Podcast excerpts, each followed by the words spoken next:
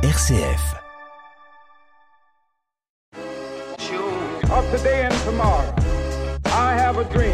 Bonjour à tous, euh, bienvenue dans Révolution fraternelle, émission du Secours catholique Caritas France. Mon invité aujourd'hui est Hugues Martin, bénévole de l'équipe de Paris-Sernaise. Bonjour Hugues. Bonjour Michael. Alors, vous êtes euh, jeune bénévole euh, d'une équipe plutôt récente. Est-ce que vous pouvez vous présenter? Oui, donc je m'appelle Hugues Martin, j'ai 65 ans. Je suis marié et j'ai trois grands-enfants, bien sûr, qui ne sont plus à la maison. Et par le passé, j'ai exercé pratiquement toute ma carrière dans le milieu bancaire. Et puis, depuis euh, un an, j'ai rejoint l'équipe du Secours catholique à Parny-sur-Sault. Et donc, euh, l'équipe de Parny-sur-Sault, c'est une équipe assez récente, euh, qui a été constituée il y a quelques années, c'est ça? C'est effectivement une équipe qui est toute récente puisque la personne en titre a souhaité un peu se retirer compte tenu de, son âge et, du nombre d'années passées à aider le secours catholique. Je sais qu'elle a aussi d'autres activités, donc euh, là l'équipe s'est constituée de trois personnes, en, l'occurrence Régine Kuzma qui a sensiblement mon âge, 65 ans, et puis Dominique Chailloux qui est un tout petit peu plus âgé, qui a déjà un peu euh, travaillé pour le Secours catholique pendant ou deux ans. Donc, équipe relativement jeune qui a, un an d'existence. Et alors, quels sont le, type de profil des personnes que vous pouvez euh, rencontrer euh, Comment vous fonctionnez Avez-vous des temps d'accueil précisément sur, sur Parny, sur Sermez Alors, effectivement, on a démarré l'année dernière, on on a poursuivi ce qui se faisait, à savoir une permanence tous les jeudis après-midi de 14h à 16h. Et puis au fil du temps, on s'est posé la question de savoir s'il n'était pas judicieux de faire une permanence à la fois sur Parmy-sur-Sault, mais aussi sur Sermez-les-Bains, qui sont sensiblement deux grosses communes avec 2200 habitants. Donc depuis euh, la rentrée, depuis septembre, on alterne un jeudi à Sermez et un jeudi à Parmy-sur-Sault, de manière à ce que ben, les, les situations les plus sensibles avec des difficultés de locomotion puis je puisse éventuellement participer à la permanence sans avoir à se déplacer. Donc une réponse de proximité? C'est ça, une réponse de proximité.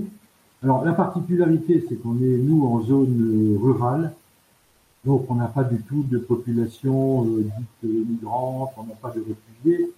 On a sensiblement une population un peu jeune, un peu désœuvrée, euh, sans forcément d'emploi, et moi, j'ai constaté euh, depuis un an beaucoup de malheureusement de situations où les couples ont explosé.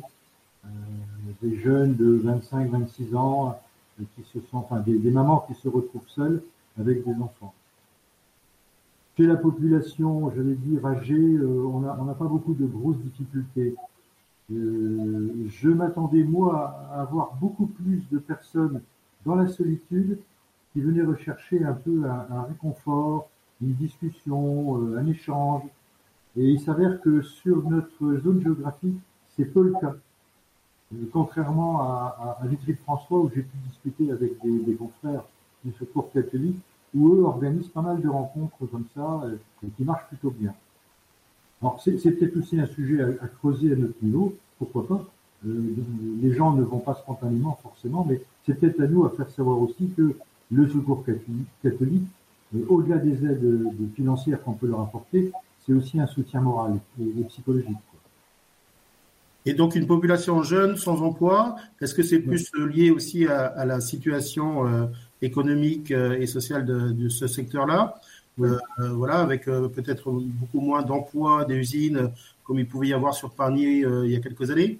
C'est tout à fait ça, hein, puisque sur le, secteur Cernès-Parny, il nous reste en gros une entreprise de tuileries à Paris-sur-Sault et une société qui s'est créée à Sermez-les-Bains, voilà à peu près une trentaine d'années, Alphaflex, qui doit employer en gros 70 personnes et une finale, je dirais 120, 130 de mémoire, 130 personnes pas plus, sur un, bassin d'emploi qui par le passé euh, devait faire travailler à peu près 2000 personnes. Quoi entre les Tuileries, Béguincé, euh, il y avait en gros deux, 2000 salariés qui travaillaient pour ces entreprises.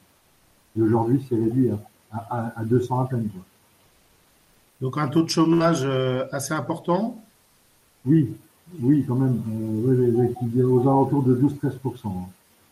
Donc bien au-delà de, la moyenne nationale. Au-delà de la moyenne nationale.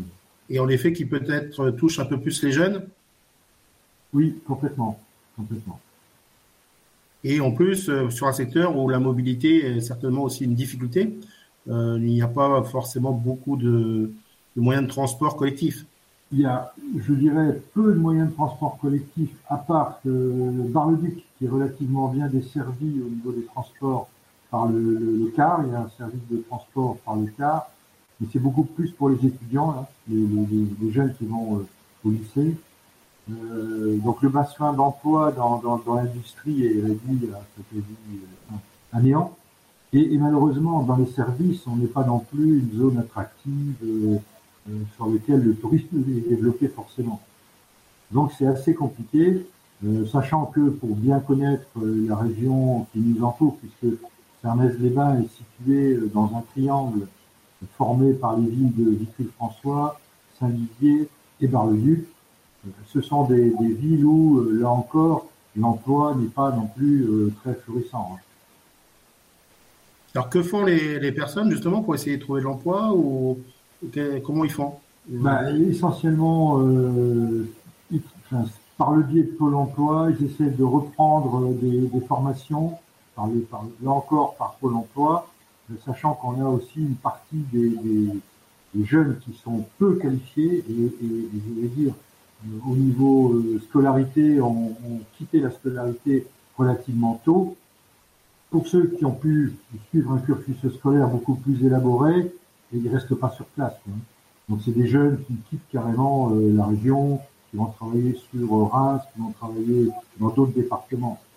Donc, mais c'est un peu historique hein, chez nous. Hein. C'est un peu historique. C'est vraiment une zone. Euh, je ne vais pas employer un mot euh, peu, peu développé, quoi, qui, qui est resté par le passé, les grands-parents travaillaient dans les usines locales, les parents ayant travaillé et les enfants ayant travaillé. Donc ça, c'était euh, historique. Donc les personnes dire à 16 ans, à 16 ans, les jeunes avaient travaillé. Et les personnes qui restent aujourd'hui, donc sont sans formation, euh, sans moyens de transport. Avec euh, très peu de moyens de transport, effectivement. Et donc une précarisation beaucoup plus forte alors. oui. oui. Et donc à cela se rajoute donc, euh, vous disiez tout à l'heure, donc euh, des, couples qui explosent, euh, donc une précarisation aussi au niveau de, la famille. Oui, parce que bon, souvent quand un couple ne s'entend plus, que le, monsieur travaille, madame travaille, les difficultés sont quand même moindres. Là, j'allais dire, nous, toutes les situations qu'on peut malheureusement rencontrer, on s'aperçoit que l'épouse reste seule avec deux, voire trois enfants et sans emploi donc très compliqué à, assurer. Et, comment euh, les personnes là que vous rencontrez euh, le, vivent et comment qu'est-ce qu'elles en disent aussi de, tout cela? Ben, Nous, ce sont des situations euh, relativement récentes qu'on rencontre. la majorité de ces personnes-là sont passées par l'assistante sociale, se font beaucoup aider par l'assistante sociale, bien sûr, qui les renvoie sur des associations comme la nôtre, le Secours populaire, le Secours catholique, euh, la maison, maison France Service à fermer des euh, parce que en, plus, ben, les, épouses qui restent comme ça euh, avec les enfants ont aussi des difficultés à, à trouver du travail. Ça, c'est une évidence, puisque ne peuvent pas et à la fois assurer l'éducation des enfants et à la fois travailler, mais aussi à se à se dépatouiller dans toutes les, papiers, dans toutes ces situations un peu un peu compliquées pour elles. Quoi. Et donc vous accompagnez aussi au, niveau de cette démarche administrative, au niveau de ce... oui, alors l'assistante sociale fait beaucoup, c'est vrai.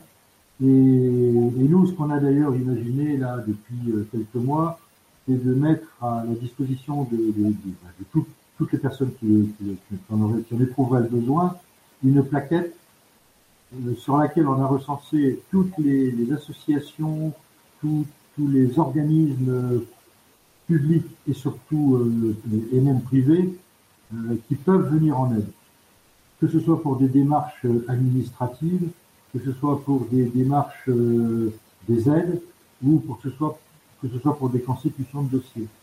Parce qu'on s'aperçoit, nous, quand on reçoit euh, ces personnes-là, notamment les jeunes, elles sont un peu démunies, elles ne savent pas où, à qui s'adresser et elles ne savent pas non plus ce que chaque organisme peut être amené à, leur venir en aide. Comment elles peuvent, comment ces organismes peuvent intervenir pour leur venir en aide. Donc cette plaquette qui va voir le jour là, incessamment sous peu leur permettra, euh, ben, par un simple coup d'œil, de se dire bon, ben, si j'ai un souci avec le logement, avec les aides, je sais qu'à niveau de la caisse d'allocation familiale, on y a rajouté d'ailleurs le numéro de téléphone, je peux avoir tel type, tel type, tel type de renseignement et telle aide. Euh, on, a fait la même chose pour des choses basiques, hein, pour l'emploi, mais on a fait aussi, on a essayé de recenser un peu ben, euh, tous, tous les organismes locaux qui pouvaient intervenir, notamment les CCAS. On s'est aperçu que les CCAS sont peu connus des gens. Et, vous, comment justement vous travaillez avec ces CCAS, avec ces différentes mairies euh, donc de votre secteur? Alors, moi, nous, ne sachant pas trop comment ça fonctionnait par le passé, on a pris l'initiative d'aller rencontrer, il y a dix mois maintenant, tous les maires de notre circonscription. On a passé une heure avec euh, chaque maire des communes, bah déjà pour leur expliquer que ce secours catholique existait, parce que on s'est aperçu qu'il y avait des maires qui n'étaient pas trop au courant que le secours catholique venait en aide à leurs administrés. Donc, euh, se faire connaître, savoir ce que faisait vis-à-vis des situations un peu sensibles, comment il est traité, comment il est, oui, comment il est traité, sachant que toutes les communes ne possèdent pas de CCAS, mais ils ont tous un service social quand même. Nous, on leur a expliqué comment fonctionner et de leur dire surtout, n'hésitez pas, on peut travailler en, en bonne intelligence, j'allais dire, si vous avez une situation dans votre commune un peu compliquée, n'hésitez pas à, à, nous en faire part ou à dire aux gens de venir vous rencontrer le jeudi à la permanence. Donc c'est une démarche qui a été, euh, j'allais dire, très appréciée de la part des maires.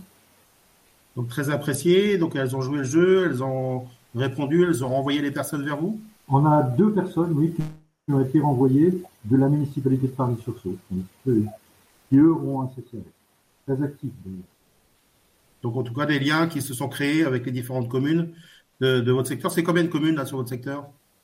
Ben, Parmi les, vraiment les plus grosses communes, je veux dire 2, 3, 4, 5, 6, 7, 8, 8. Oui, vraiment communes qui vont de 2000 à 250 habitants. Puis après, toutes petites communes de 40, 30. Euh...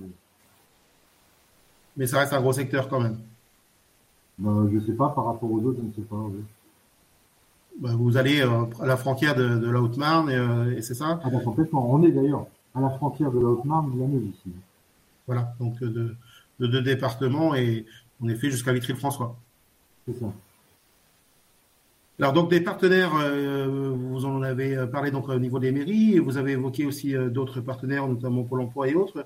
Euh, vous avez aussi des, des, des, des, rencontres régulières avec eux, vous les, vous les connaissez maintenant? Alors ça c'est quelque chose qui va être fait euh, normalement d'ici la fin du mois, voire début novembre, avec notre euh, animateur local, où on s'est dit il faut absolument qu'on rencontre les assistantes, enfin les deux assistantes sociales avec la Maison France Service, avec les responsables des organismes tels que le, Secours Populaire, euh, pourquoi pas les restaurants du cœur s'ils le souhaitent. Euh, et, puis, euh, on avait aussi imaginé de rencontrer en même temps, enfin, j'ai plus en tête, d'essayer de faire une réunion plénière avec tous ces gens-là.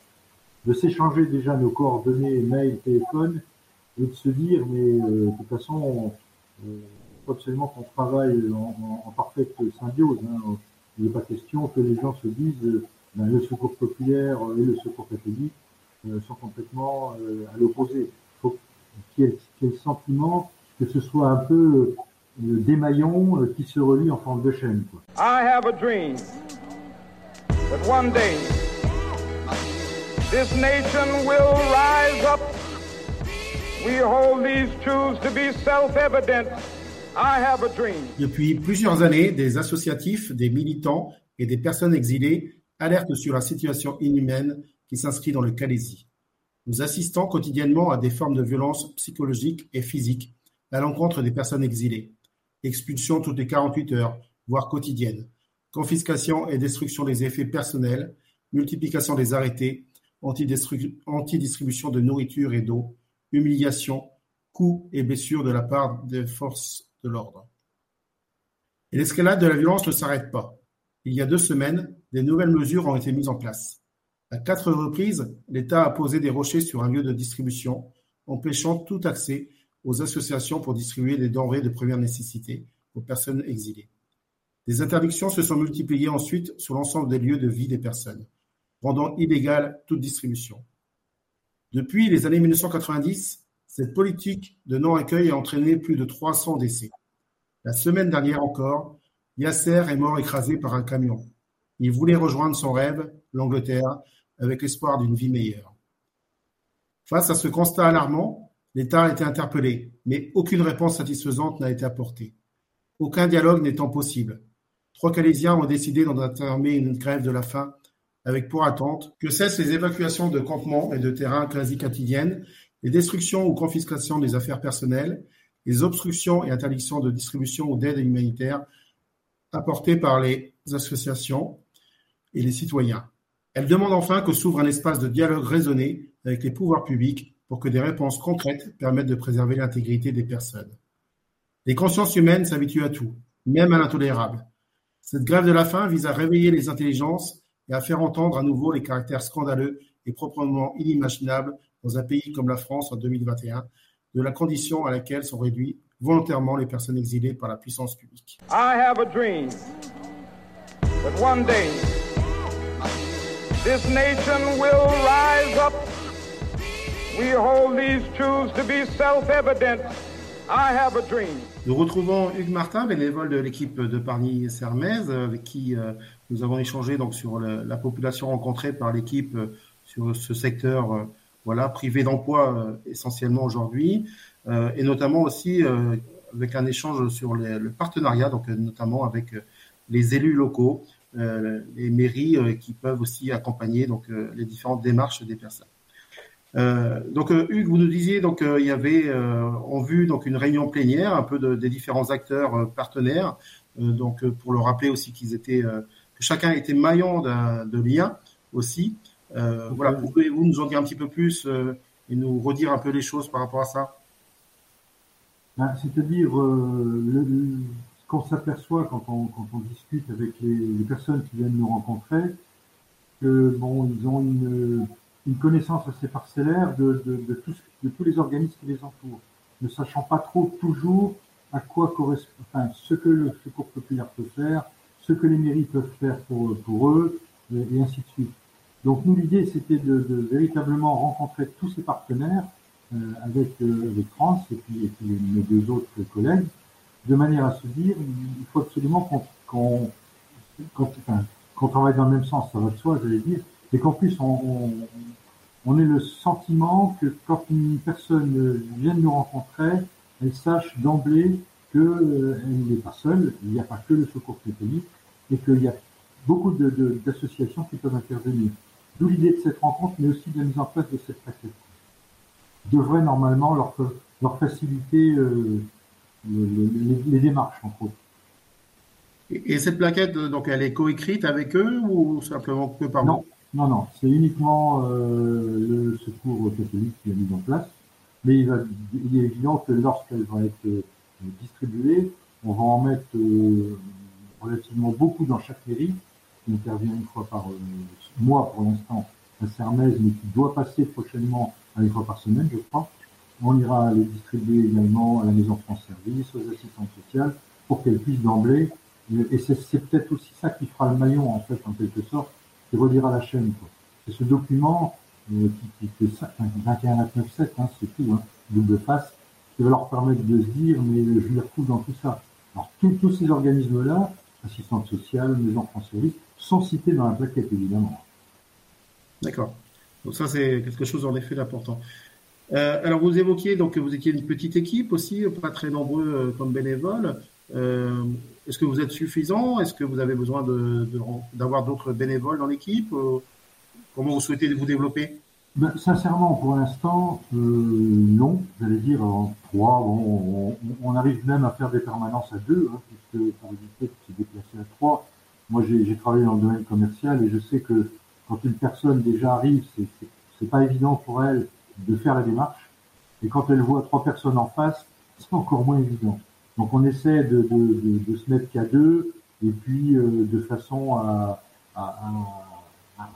créer un échange vraiment sans que ce soit de façon tribunale. Donc pour l'instant, moi je considère que par rapport à, tout ce qu'on a mis en place, trois personnes suffisent. Euh, par la suite, si on imagine développer d'autres formes d'activité, des ateliers, des choses comme ça, bon, pourquoi pas? Il faudra sans doute qu'on aille rechercher euh, d'autres bénévoles, effectivement. Oui, parce que vous envisagez peut-être en effet de développer d'autres activités. Non. Euh, Pardon, vas-y, je, vous ai coupé. Ben, donc de développer peut-être d'autres activités. Euh, vous parliez tout à l'heure de l'isolement, peut-être de, rejoindre des personnes qui que vous n'avez pas identifiées pour l'instant, qui seraient isolées. Alors, c'est effectivement hein, ce qu'on va faire dans, là encore dans les prochaines semaines.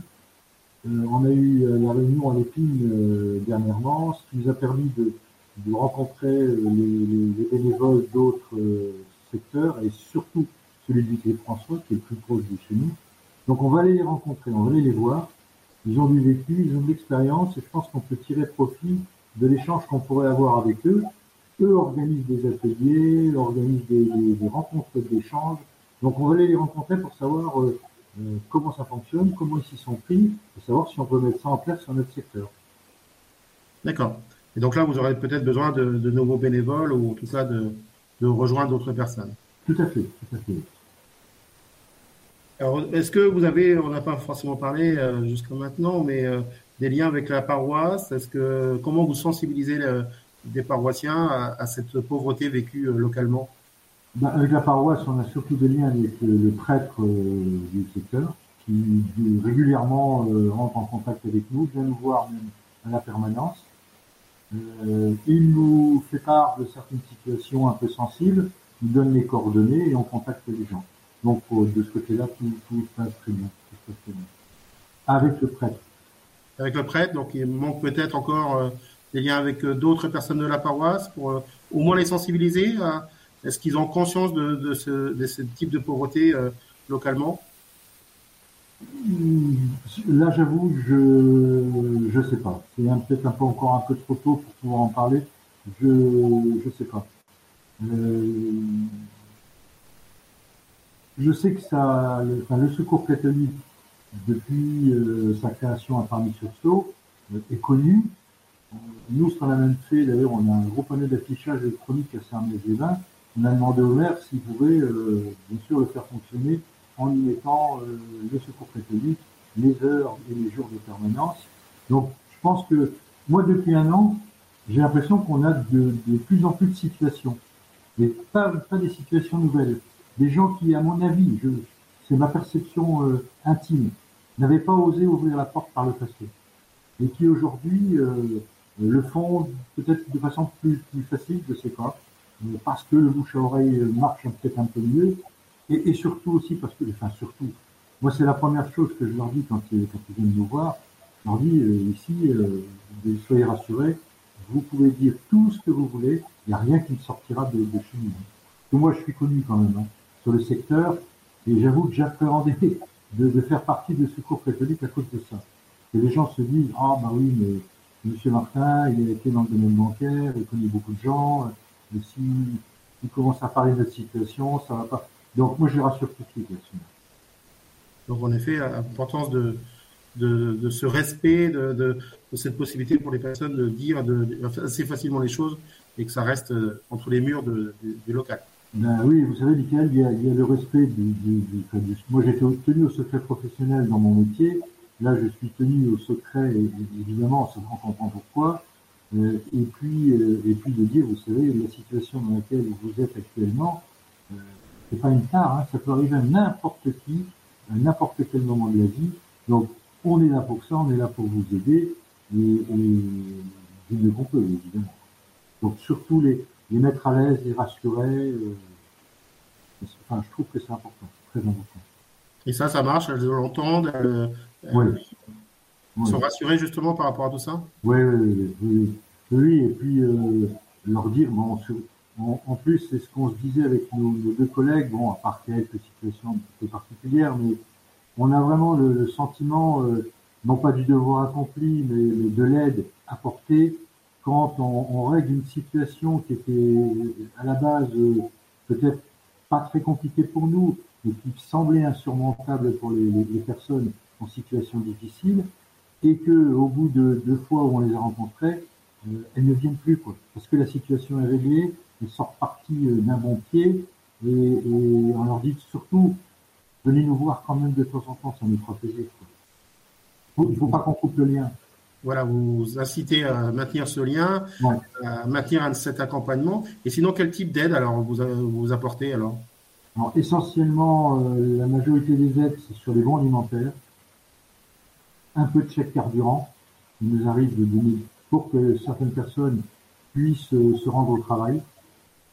Et puis le règlement de facture, euh, souvent c'est l'assainissement, c'est les taxes d'habitation, il n'y en a plus maintenant, mais c'était a priori les, taxes d'habitation, l'assainissement, l'eau, l'énergie, euh, sachant que là encore, on essaie de faire un peu de pédagogie en leur disant, mais vous savez déjà, quand vous avez un souci de, règlement de facture qui n'est pas honoré dans les délais, la première chose à faire, venez nous voir, ça c'est pas un souci, mais faut absolument prévenir l'organisme.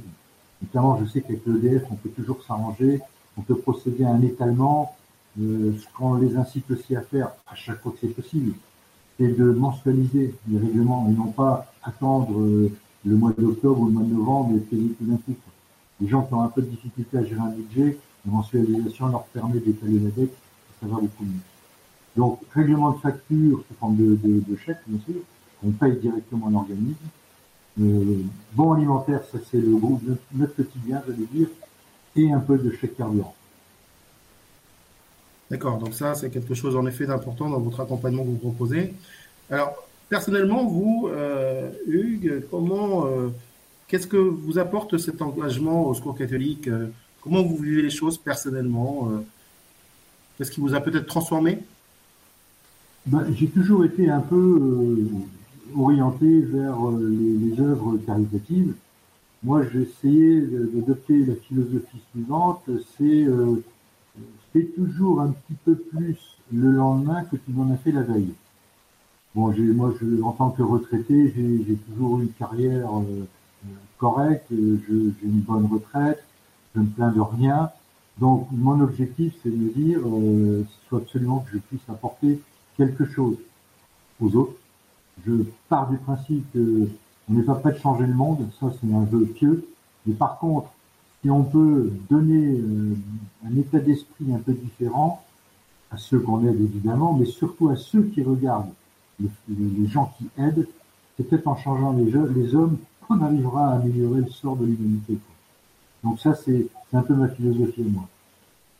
Et je me dis qu'on a, dans, les situations actuelles, on n'a pas le droit de se couper de, situations comme celle-là. C'est possible. Et, donc justement pour vous, alors euh, personnellement, est-ce que personnellement, oui, que ça m'apporte, oui, ben un bien-être, un bien-être, euh, oui, un bien-être et puis le fait d'avoir partagé quelque chose, d'avoir pu aider, euh, ben, c'est une satisfaction, c'est vraiment une satisfaction personnelle. J'ai deux possibilités, je peux passer l'après-midi à regarder la télé, comme je peux aussi passer l'après-midi et aller au-devant des gens, et, et cette solution-là, n'importe plus que de passer l'après-midi à regarder la télé. Et moi, j'arrive pas à en parler autour de moi en disant, mais si chacun donnait un petit peu de son temps, que ce soit de façon matérielle, de façon, peu importe, mais donner un petit peu de son temps, en se disant, euh, fais un peu plus aujourd'hui que tu n'en as fait la veille, je pense que euh, on aura fait un grand pas. Bah, je pense qu'on va rester euh, avec euh, votre, votre dicton. On va essayer aussi de l'appliquer, euh, que chacun en effet puisse le retenir et, et, le vivre aussi là où il est. Je pense que c'est une belle leçon. Oui. Merci Hugues. Merci, de rien. Merci à tous. Au revoir. Je vous souhaite une bonne journée. Au revoir.